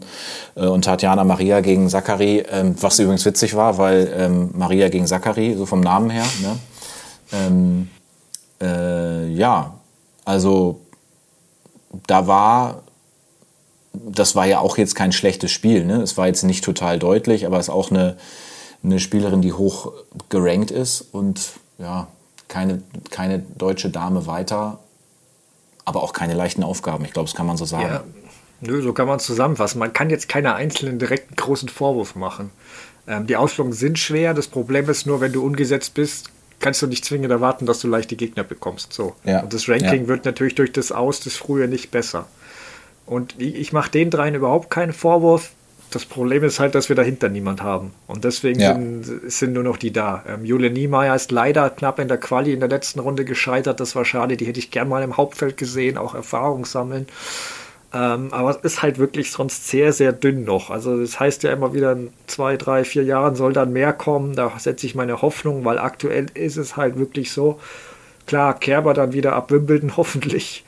Aber bis dahin, also bei French Open erwarte ich mir auch nicht viel mehr, ehrlich gesagt. Ähm, du hast angesprochen, ich habe alle drei Matches zumindest größtenteils gesehen. Maria hat also Tatjana Maria hat es gegen Maria Zachary gut gemacht. Ähm, schade um den Tiebreak. Ähm, Petkovic macht es bis 2-4 gut gegen Krejcikova. Da war es wirklich auf Augenhöhe. Dann ging sie aber 2-6-0-6 am Ende unter. Du hast angesprochen, äh, Petkovic dann auch schon sehr enttäuscht, gleich bei Eurosport vom Rabenschwarzen Tag gesprochen. Ähm, klar, alle hatten die Niederlage erwartet, aber es war halt dann doch höher und es ist ja schön zu sehen, dass Petkovic da auch wirklich nicht einfach sagt und äh, ja, gut, war eh äh, gut, erwartungsgemäß, sondern wirklich auch so enttäuscht ist, weil das zeigt auch, dass sie das wirklich immer noch, ja, dass sie da noch kehrt, dass sie da noch Interesse hat und ähm, da wirklich noch ihr Herzblut reinsteckt. Ähm, ja, Kerber, schweres Los, haben, hast du gesagt. Keine will Kanepi im Draw haben. Also ich weiß von Harlep, dass die immer allergisch reagiert, wenn sie Kanepi irgendwo bei sich in der Nähe eines Draws sieht. Die hat ja da auch schon verloren in Runde 1, glaube ich, US Open war es. Ähm, Kanepi war jetzt nicht ehrlicherweise nicht besonders in Form, aber bei Grand Slams und wie gesagt mit Kerber, der Corona-Erkrankung, natürlich keine ideale Vorbereitung. Ähm, ich habe das Match ein bisschen geguckt. Kanepi, äh, Kerber hat versucht zu kontern, aber es war schon so, dass das Match auf Kanepi Schläger war und wenn die getroffen hat, dann war da auch nicht viel zu machen. Bisschen bitter, dass das aus jetzt am Geburtstag erfolgte ausgerechnet noch, aber ja. klar, Kerber immer ein schweres erstes Halbjahr. Mal sehen. Ähm, Hoffnung ist, dass aber dann aber der Rasensaison wieder besser wird. Ähm, bei den Herren ist es zum Glück etwas erfreulicher. Klar, heute Mataran Struff leider ausgeschieden, aber wir haben mit Zverev, Hanfmann, Köpfer, Otte und Kohlschreiber noch fünf Deutsche dabei. Hat dich irgendwie ein Spieler besonders positiv überrascht oder zu wem möchtest du dich äußern? Zu Yannick Hanfmann. Ähm, ich meine, gegen Kokinakis zu gewinnen, ähm, einem Australier in, in Australien, der sich ein paar Tage zuvor einen Titel geholt hat ähm, beim Vorbereitungsturnier, das ist stark und es war auch ein deutliches Spiel. Deswegen, wenn du mich fragst, ob ich einen rausgreifen will, dann Hanfmann und dann nehme ich mir noch einen zweiten raus. Darf ich das? Klar. naja, Kohlschreiber äh, gegen Cecchinato. Oh Mann, jetzt hast du genau die zwei. Jetzt hast du genau die zwei genommen, die ich nehmen wollte. Ja, das ist natürlich, das ist natürlich auch klar irgendwie. Ne? Ich ja. meine, aber dass, dass er den da schlägt. Ähm, wir erinnern uns, dass Cecchinato ja mal sehr gut gespielt hat bei den French Open, aber Kohlschreiber ja. ist mittlerweile, ich glaube, 38 Jahre alt, fährt dahin, spielt sehr gut und steht auch in Runde 2. Super. Ja, Nee, absolut. Ähm, genau, ja, es war klar, dass wir die zwei nehmen, weil Köpfer Otte auch ganz toll, aber da, das hatten wir, also es waren Favoritensiege für mich. Den, den hatte ich das zugetraut. Bei Kohlschreiber und Hanfmann war es ein bisschen anders. Ähm, gerade Hanfmann gegen Kokinakis nicht unbedingt zu erwarten. Du hast angesprochen, Kokinakis Adelaide 2 gewonnen, ähm, sicher überraschend. Ähm, alle haben ja da schon über das Duell mit Nadal gesprochen. Also Kokinakis wurde auch bereits gefragt. Ähm, beziehungsweise Nadal wurde nach dem Match schon gefragt, ja, wie jetzt geht's, jetzt geht's gegen Kokinakis so ungefähr, was erwartet er da? Da dachten wir schon, dachte ich mir auch schon, ja, wartet mal ab, der muss erstmal gegen Hanfmann gewinnen. Ähm, war schon fast ein bisschen respektlos teilweise, aber ähm, hat Hanfmann dann echt klasse gemacht und Kohli hast du angesprochen, echt klasse. Ähm, Dreisatz-Sieg ähm, und unglaublich clever gespielt. Man hat die Erfahrung richtig angemerkt. Er hat einfach Cecchinato da ein bisschen rumprügeln lassen, sich Fehler machen. Ähm, er hat da mehr sicher gespielt, mit dem Wind auch die Bedingungen viel besser umgegangen. Also das hat er echt gut gemacht. Ähm, genau. Aber dann lass uns trotzdem noch auf einen Deutschen blicken, nämlich Alexander Zverev, ähm, wenn wir da ein bisschen Favoriten mehr gucken. Ähm, erster Auftritt gegen Daniel Eitmeier, Dreisatzsieg. Ähm, ja, wie ist so dein Eindruck von ihm und was, was traust du ihm bei dem Turnier jetzt zu, auch ohne Djokovic jetzt gerade? Ähm, kein leichtes Auftaktmatch gegen äh, einen, einen, Mann aus den eigenen Reihen. Ich glaube, dass das nie, nie leicht ist. Er hat sich ja auch äh, einigermaßen schwer getan. Ich habe das Spiel äh, nicht gesehen, aber ich habe mir ein paar Highlights angeguckt. Und äh, gerade weil ich letztes Jahr so oft gesagt hat, als du, als du mich gefragt hast, ob ich ihm das zutraue, habe ich am Ende ganz häufig gesagt, ich glaube dann doch, dass Djokovic das macht. Ähm, und dann hat er mich so überzeugt am Ende des letzten Jahres mit äh, den ATP Finals. Und deswegen äh, sage ich mal, äh, dass ich ihm hier bei dem Turnier richtig viel zutraue. Wenn es im Viertelfinale gegen Nadal laufen sollte, glaube ich auch, dass er ihn schlagen kann. Da ist er einfach reif. Ähm, er ist topfit. Nadal ist gerade erst wieder zurückgekommen. Ähm, und er hat auch schon bewiesen, dass er gegen Medvedev gewinnen kann. Also ähm, ich traue ihm eine ganze Menge zu. Also ich traue ihm den Titel zu. Ja, würde ich nicht gegengehen. Ähm, wir kommen gleich noch zu den anderen Favoriten. Ähm, genau, Altmaier hast du angesprochen. Anfangs ein bisschen Probleme gehabt, aber gesteigert und den Satz dann finde ich, ja, wie eben so ein Champion so einen Satz gewinnt. Wenn es halt drauf ankommt, macht er dann die Punkte und dann holt er sich halt den Satz. Dritter Satz nochmal so eine kleine Phase, Schwächephase, wo mich ein bisschen gewundert hat, aber Altmaier hat auch gut gespielt und wichtig war halt in drei Sätzen, dass er doch nicht zu viel Kräfte am Anfang lässt. Ähm, genau jetzt wie Millman, da ja, also ist nicht zu unterschätzen, aber sollte er im Griff haben. Ähm, Albert oder Vukic, glaube ich, in Runde 3. Also ich sehe jetzt erstmal da kein Problem. Ähm, wenn dann in Runde 4 Shapovalov, ähm, das wäre sicher interessant, wobei da könnte auch Aufschlagriese Opelka kommen. Wobei ich bei dem noch ein Fragezeichen habe, denn der spielt jetzt gegen Dominik Köpfer und das will ich erstmal sehen. Also Köpfer hat liest den Aufschlag von Opelka recht gut. Ähm, er hat, glaube ich, Wimbledon Dreisatz-Sieg gefeiert gegen, gegen Opelka, äh, bei US Open 2019 auch. Also Opelka hat da irgendwie die Nummer von, äh, Köpfer hat irgendwie die Nummer von Opelka. Ähm, das bin ich gespannt, wie das ausgeht. Also trotzdem wäre, glaube ich, Shapovalov der gefährlichste für Zverev vor im Viertelfinale. Dann hast du schon gesagt, Nadal oder, ähm, weil ich auch bei Nadal noch so ein paar Fragen habe, aber kommen wir gleich dazu. Ähm, der Russe Karatsev, wenn er mal weniger als 107 Fehler macht, mhm. dann ist er auch nicht ungefährlich. Äh, war letztes Jahr im Halbfinale. Genau, weil Zverev, wie du gesagt hast, sah gegen Nadal meist gut aus. Also ähm, dann ist echt, also wenn er das schafft, da ist sicher das Finale drin, weil von ganz oben kommt jetzt im Halbfinale niemand, wo ich sehe, boah, dadurch, dass Djokovic ja so spät rausgesetzt wurde, wurde Rublev ja auch nicht mehr hochgesetzt. Deswegen genau. ist da oben sozusagen der Top-Gesetzte ist einfach weg. Und wenn jetzt Monfils oder so kommt, da würde ich jetzt keine Angst haben. Also deswegen, Finale ist möglich, aber ähm, wen siehst du denn ansonsten noch ähm, sozusagen als Titelkandidat? Weil gibt es einen klaren Favoriten für dich jetzt ohne Djokovic? Nee, also keinen klaren Favoriten, aber ähm, naja, Medvedev hat es ja da unten eigentlich ganz gut getroffen. Der könnte im Viertelfinale auf, auf Rublev kommen. Das ist natürlich auch ein interessantes Duell, wenn es dazu kommt ein äh, russisches Duell. Ähm, ja, es gibt nicht den einen. Ich bin gespannt, ob wir die ein oder andere Überraschung vielleicht sehen werden. Ich bin total gespannt, ähm, zum Beispiel auch auf äh, Tsitsipas. Hat heute sehr gut, äh, sehr gut gestartet. Was kann der leisten? Der war ja auch raus. Und ähm, ja, wie ist deine Meinung? Ja, ich sehe schon ähnlich. Also Medvedev sieht stark aus, was ich so heute gesehen habe. Ähm, wäre jetzt auch, selbst wenn Djokovic dabei gewesen wäre, hätte ich den auf eine ähnliche Stufe gesehen, wenngleich Australian Open immer noch Djokovic-Land ist. Ähm, Medvedev sehe ich noch minimal vor Zverev, aber es ist wirklich annähernd Augenhöhe. Ähm, was Medvedev sicher freuen wird, dass Hugo Humbert heute ausgeschieden ist. Ähm, der hat ihn zuletzt beim ATP Cup geschlagen und der hatte schon so ein bisschen immer ihm Probleme mhm. bereitet. Ähm, Wäre ein mögliches Drittrunden gewesen. Und dann muss man mal gucken. Also Medvedev und Zverev sehe ich auf jeden Fall vor dem Rest.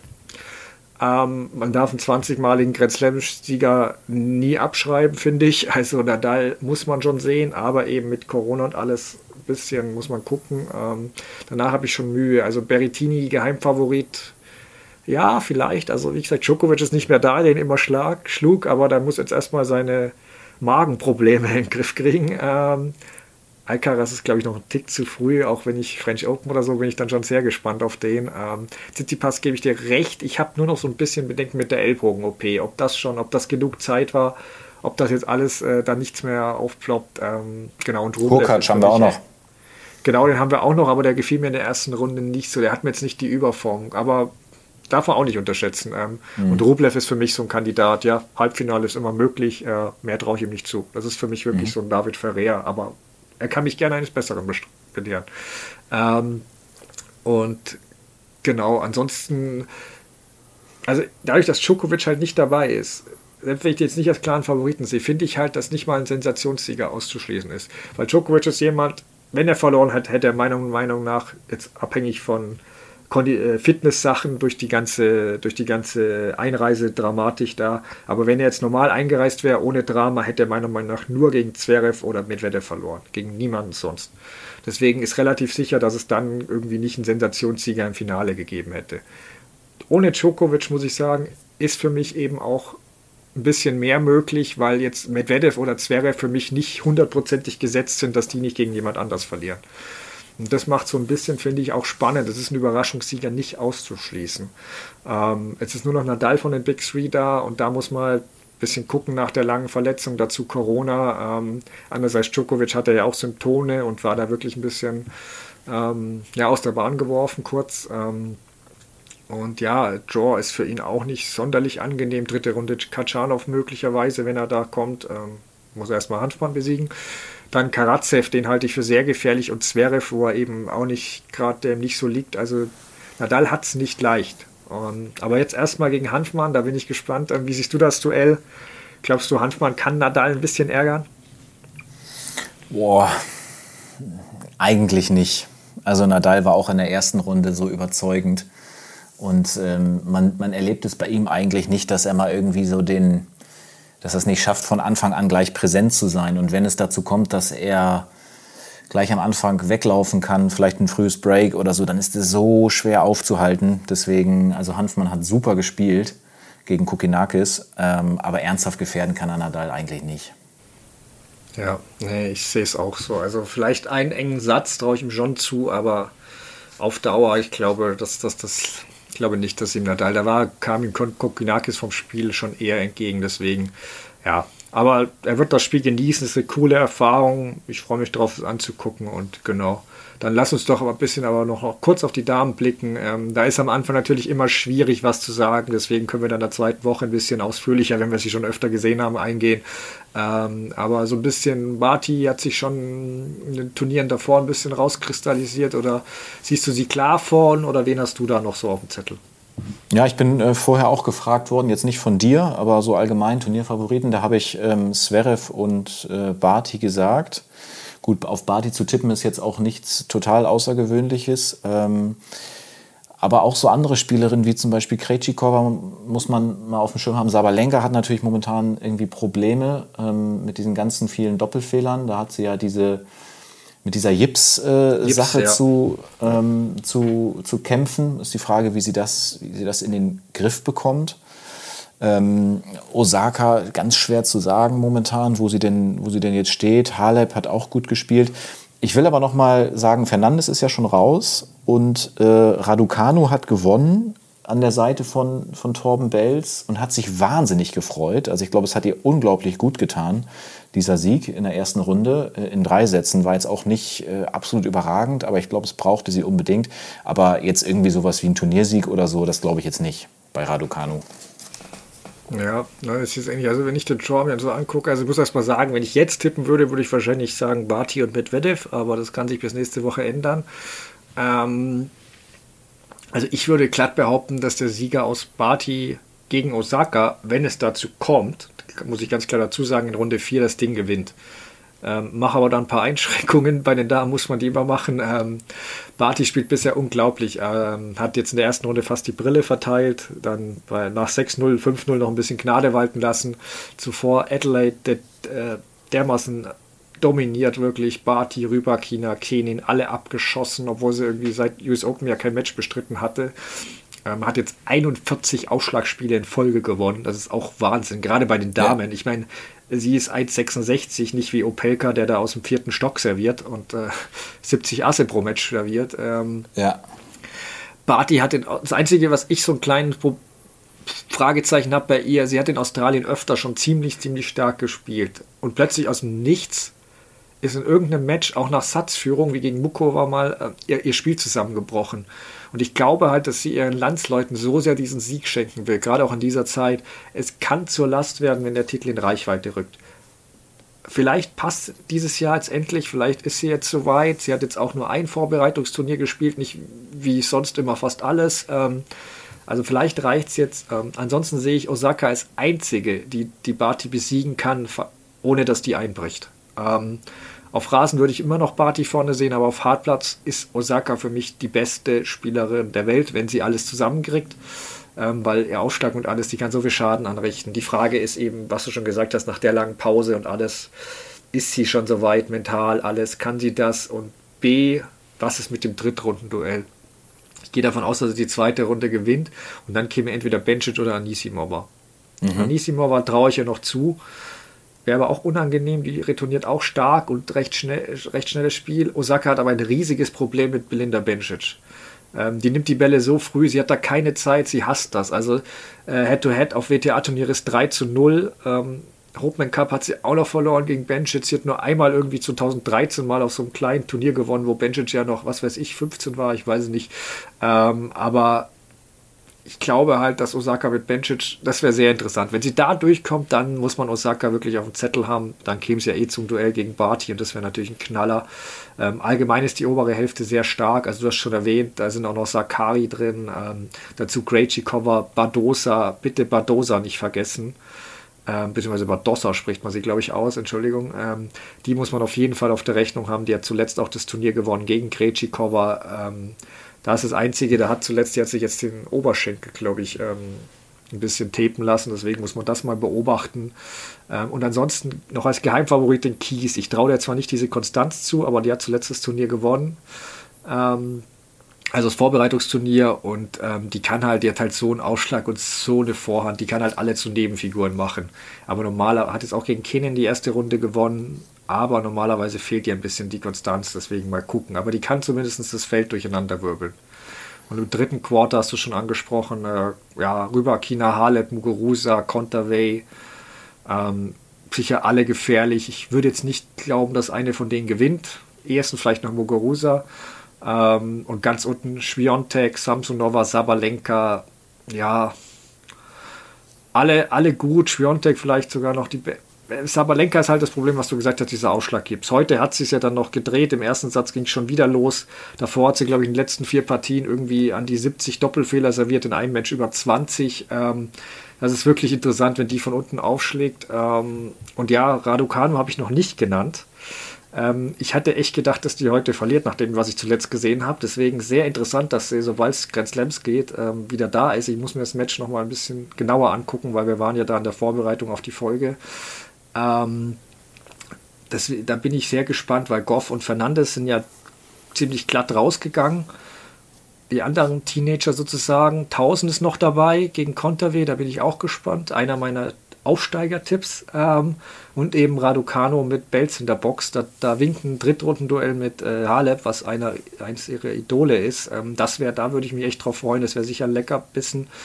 Genau, aber da guck, wissen wir dann nächste Woche mehr. Lass uns dann zum Schluss noch News der Woche ähm, blicken. Abseits von Djokovic noch zwei Sachen. Einmal Bernhard Tomic, ähm, der auf seine, im Match, ich weiß nicht, ob du es mitgekriegt hast, auf seine eigene Corona-Infektion gewettet hat, dann beim Seitenwechsel sagte, ja, er, er ist krank, er fühlt sich schon den ganzen Tag gefühlt krank ähm, und hat dann mit der Schiedsrichterin wetten wollen über, äh, dass der sozusagen der Gewinner, der Verlierer muss den Gewinner zum Essen einladen. Ähm, dass er Corona hat. Also ziemlich absurd und hat sich dabei noch über fehlende PCR-Tests beklagt, wo ich ihm sogar recht gebe. dass natürlich nur Schnelltests, das haben wir ja bei Djokovic gesehen, die sind nicht ganz so effektiv. Ähm, aber wie hast du das gesehen? Also es, er hat am Ende die Wette gewonnen, in Anführungszeichen. Essen kriegt er, glaube ich, nicht, aber er ist tatsächlich positiv äh, getestet worden. Also es war schon wieder, da, da, denkst du als Craig Tiley auch, jetzt kommt das nächste, der, jetzt kommt der nächste Mist. Nachdem das mit Djokovic. Ja. Also erstmal muss ich noch einmal kurz zu den Damen sagen, ähm, dann ist ja alles wie immer, weil alles ist möglich, ne? aber, aber sehr schön aufgeschlüsselt, welche Duelle es geben kann. Du bist da ja sehr, steckst da sehr gut drin. Ja, und ähm, Tomic ähm, ist ja bekannt, dass der auch speziell ist, spezieller Typ. Er weiß natürlich auch, dass da so kleine Außenmikrofone aufgebaut sind und dass das dann wunderbar über äh, Social Media und so äh, die Runde macht ähm, ja, man muss sich natürlich die Frage stellen, warum er auf den Platz geht, wenn, wenn er das schon so äh, verspürt. Also wenn es ihm wirklich gar nicht gut geht in, in solchen Zeiten, äh, dann muss man ja schon mal zumindest damit rechnen, dass es Corona sein könnte. Und sich dann da so zu verhalten und das mit dieser Wette und ach, weiß ich auch nicht, da habe ich auch einfach nur gedacht, verrückt, irgendwie, irgendwie komisch. Ja, absolut. Ja, also ich habe da auch nicht viel zu ergänzen. Also das hast du schon alles gesagt. Am Ende wurde noch mit dem Russen abgeklopft. Also ähm, ja, ich, ich weiß, es ist, ich frage mich da schon, was, was in dem Kopf manchmal vorgeht. Ähm, ja, nein. Vielleicht würde er jetzt wieder mehr Auftritte auf, auf der Erotik-Plattform OnlyFans wieder machen. Ich weiß es nicht. Ähm, weil Tennisspieler irgendwie hat leider schade, war eigentlich eine vielversprechende Karriere, aber irgendwie ist das ziemlich abgedriftet ähm, und leider nur noch für Eklas ähm, sozusagen zu haben. Ja, aber dann lass uns noch mit was, ich finde, Schönerem abschließen. Ähm, wir haben letztes Jahr mal drüber gesprochen, als es nur das Gerücht gab, aber ich hielt es jetzt zumindest nicht für so schnell umsetzbar. Aber tatsächlich kommt eine Netflix-Version von Drive to Survive für Tennis. Ähm, du hattest ja damals schon gesagt, dass du das von der Formel 1 noch nicht gesehen hast, aber ähm, so eine Doku, genau. Ähm, wie hast du reagiert? Freust du dich drauf und hast du vielleicht einen Titelvorschlag dafür? Also ich habe es gesehen, ich freue mich sehr darüber, weil Netflix ja dafür bekannt ist, solche, solche Dinge ähm, sehr, sehr modern, professionell aufzuziehen. Ähm, ist natürlich die Frage, wie sie es aufziehen, also ob sie, wie viel, ob sie sich einzelne Spieler rauspicken, einzelne Turniere, über wie lang der Zeitraum ist. Ähm, aber ich meine, das kann nur gut werden. Eine Tennisserie auf Netflix werde ich mir auf jeden Fall ähm, angucken. Titelvorschlag habe ich jetzt noch nicht. Äh, das ist was, da könnte ich mich hm, wahrscheinlich zwei Stunden mit beschäftigen. Wenn ich jetzt da der Verantwortliche wäre, dann würde ich ganz lange darüber nachdenken, wie diese Serie heißen könnte. Und nur wenn es wirklich originell und gut ist, würde ich den Titel dann am Ende auch nehmen. Aber jetzt so aus dem Stegreif äh, habe ich jetzt noch nicht den, nicht den besten gefunden.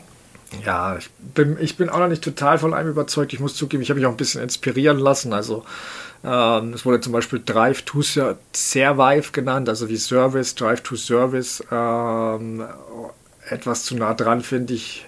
Ähm, ja, die Nähe muss ja eigentlich nicht sein, ja, denke ich auch. Genau, da ja, da ja, da ja Ex-Gavrilova jetzt Savil nach ihrer Hochzeit ähm, hat vorgeschlagen, ähm, Sets in the City oder auch Sets in the City. Ähm, ja, ansonsten äh, würde es ein Spin-off mit Djokovic geben, würde ich ihn The Terminal nennen, glaube ich. Das wäre auf jeden Fall schon mal gesetzt. ähm, genau. Ja. Ich, was ich noch ganz cool fand, äh, Love Means Nothing. Das ist irgendwie, aber ist wahrscheinlich auch so ein Tennis-Insider-Joke. Ähm, ja, ich habe jetzt auch noch nicht den einen Vorschlag, wo ich sage, äh, mega, ähm, aber den fällt bestimmt was ein. Und äh, ich finde es so lustig, dass Cici was davon wusste und bereits äh, erzählte, dass er es ja vor allen anderen schon längst gewusst hätte. Und äh, also der wurde bereits wohl schon gefilmt. Also es wird tatsächlich wohl um einzelne Spieler daraus gepickt. Mhm. Ähm, Zverev wusste ja noch nichts davon. Ähm, der war irritiert. Der hätte wohl eine eigene Doku gedreht, wo ich mich auch frage, hä, warum?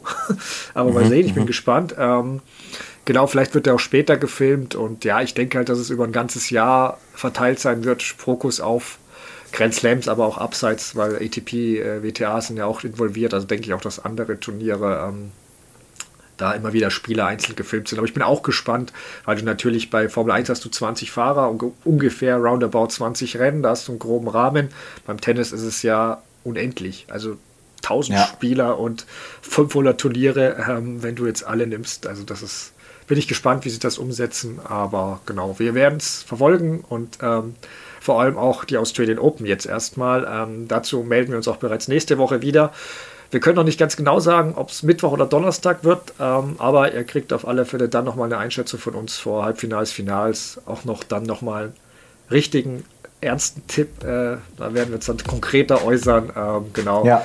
Und wer es noch rechtzeitig hört, empfehle ich neben Zverev morgen, also am Mittwoch im Second Screen Monfils gegen Bublik. Das wird bestimmt absurd. Ähm, zwei im positiven Sinne Tennis-Clowns gegeneinander. Ähm, genau, guckt euch das an, wenn ihr könnt. Ansonsten macht es gut und bis nächste Woche. Bis nächste Woche. Ciao.